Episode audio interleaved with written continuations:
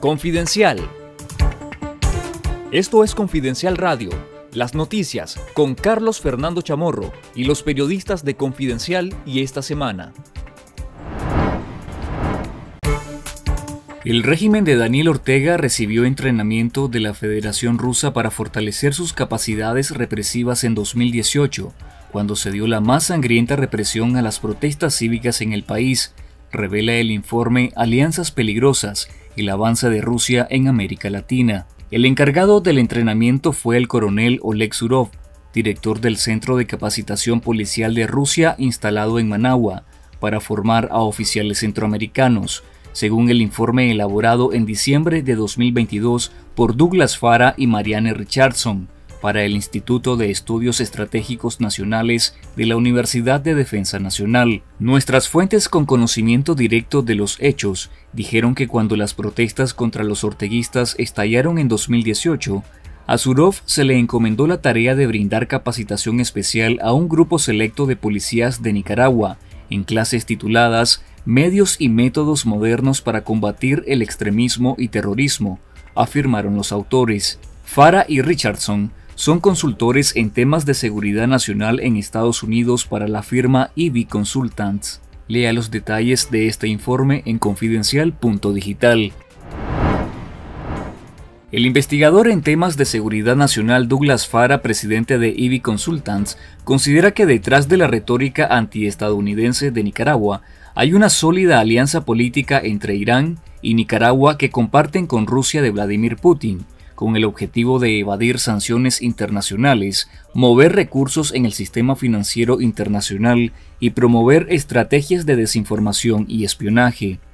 El canciller del régimen islámico de Irán, Hussein Amir Abdaloyan, visitó la semana pasada el país y dejó una nueva serie de vagos acuerdos de cooperación económica pero también recibió el ofrecimiento de Laureano Ortega, asesor de inversiones e hijo de la pareja presidencial, para que Nicaragua se convierta en una plataforma en Centroamérica para exportar productos iraníes y sobre todo para la diplomacia y la geopolítica.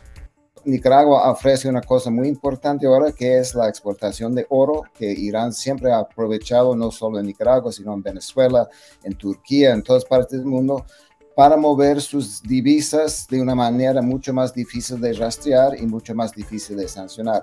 Entonces yo me imagino que en, este movimiento donde también pasó el, canciller iraní a, Venezuela, que está en, en esa búsqueda de nuevos mecanismos con criptomonedas ahora que están muy activos, oro, cualquier cosa que no sea dólares y euros para poder manejar sus finanzas, es yo creo que la meta fundamental. En nuestro canal de YouTube Confidencial Nica, vea la entrevista completa con el investigador Douglas Fara. El ofrecimiento de las autoridades nicaragüenses de convertir al país en una plataforma para Irán en Centroamérica no le conviene a Nicaragua ni a la región, sostiene el académico costarricense e investigador de la Universidad de Costa Rica, Carlos Murillo.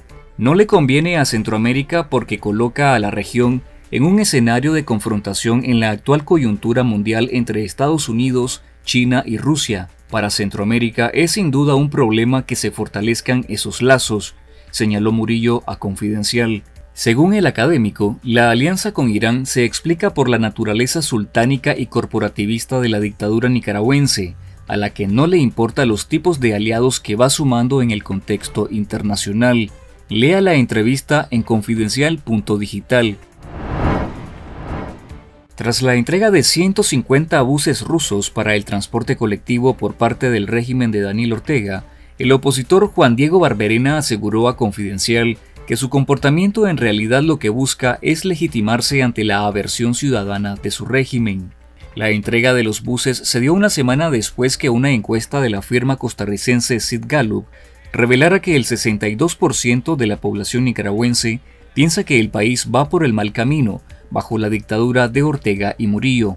Barberena señaló que la ciudadanía no compra ese discurso, que el régimen está haciendo bien a la gente, que es consciente de la crisis económica, sociopolítica, la migración masiva, el desempleo y la falta de libertades públicas en el país. En nuestro canal de YouTube Confidencial Nica, te recomendamos lo mejor de las noticias satíricas de la semana en Fuera de Broma con Elmer Rivas. Daniel Ortega quiere una armita atómica, atracción fatal por terroristas y buscando los confites de Irán. Imperialistas, colonialistas, los imperialistas de la tierra. Pero el imperio sigue al gobierno yanqui. Esto fue Confidencial Radio. Escuche nuestros podcasts en Spotify y visítenos en confidencial.com.ni con el mejor periodismo investigativo.